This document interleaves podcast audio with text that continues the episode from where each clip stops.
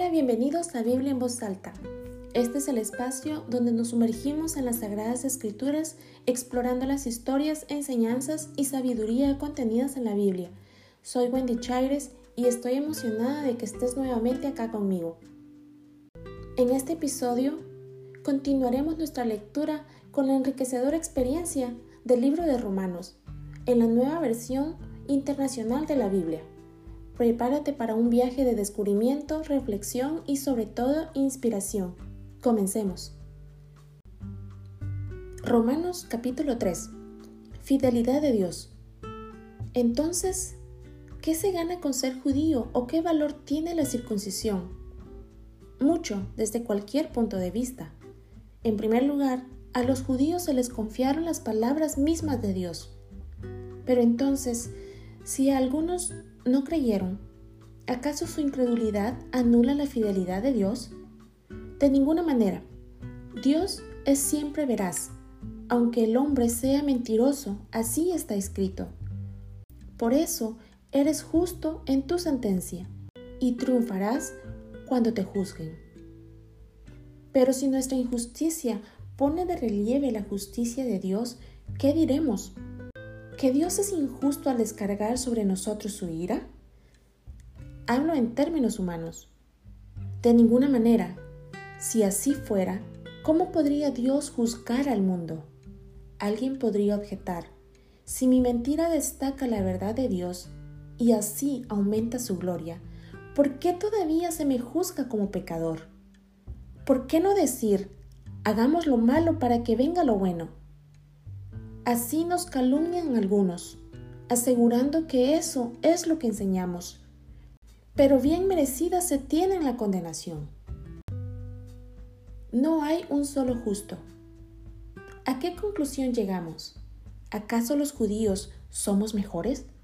De ninguna manera.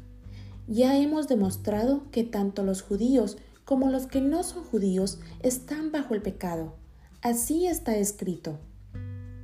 No hay un solo justo, ni siquiera uno. No hay nadie que entienda, nadie que busque a Dios. Todos se han descarriado, juntos se han corrompido. No hay nadie que haga lo bueno, no hay uno solo. Su garganta es un sepulcro abierto, de su lengua salen engaños. Veneno de víbora hay en sus labios. Llena está su boca de maldiciones y de amargura.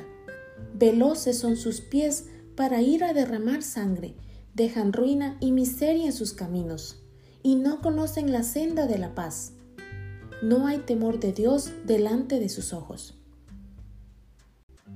Ahora bien, sabemos que todo lo que dice la ley lo dice a quienes están sujetos a ella, para que todo el mundo se calle la boca y quede convicto delante de Dios. Por tanto, nadie será justificado en presencia de Dios por hacer las obras que exige la ley. Más bien, mediante la ley cobramos conciencia del pecado. La justicia mediante la fe. Pero ahora, sin la mediación de la ley, se ha manifestado la justicia de Dios, de la que dan testimonio la ley y los profetas. Esta justicia de Dios llega mediante la fe en Jesucristo a todos los que creen. De hecho, no hay distinción, pues todos han pecado y están privados de la gloria de Dios, pero por su gracia son justificados gratuitamente mediante la redención que Cristo Jesús efectuó. Dios lo ofreció como un sacrificio para obtener el perdón de pecados, el cual se recibe por la fe en su sangre. Así demostró su justicia, porque a causa de su paciencia había pasado por alto a los pecados pasados. Lo hizo para demostrar en el tiempo presente su justicia. De este modo, Dios es justo y a la vez el que justifica a los que tienen fe en Jesús. ¿Dónde, pues, está la jactancia? Queda excluida. ¿Por cuál principio? ¿Por el de la obediencia de la ley? No, sino por el de la fe. Porque sostenemos que todos somos justificados por la fe y no por las obras que la ley exige. ¿Es acaso Dios solo Dios de los judíos? ¿no lo es también de los no judíos? Sí, también es Dios de los no judíos, pues no hay más que un solo Dios.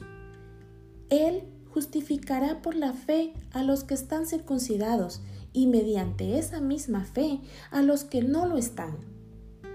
¿Quiere decir que anulamos la ley con la fe? De ninguna manera, más bien confirmamos la ley. Y así concluimos Romanos capítulo 3, otro episodio más de Biblia en voz alta. Oremos. Padre Celestial, te agradecemos por el tiempo que hemos dedicado a sumergirnos en tu palabra.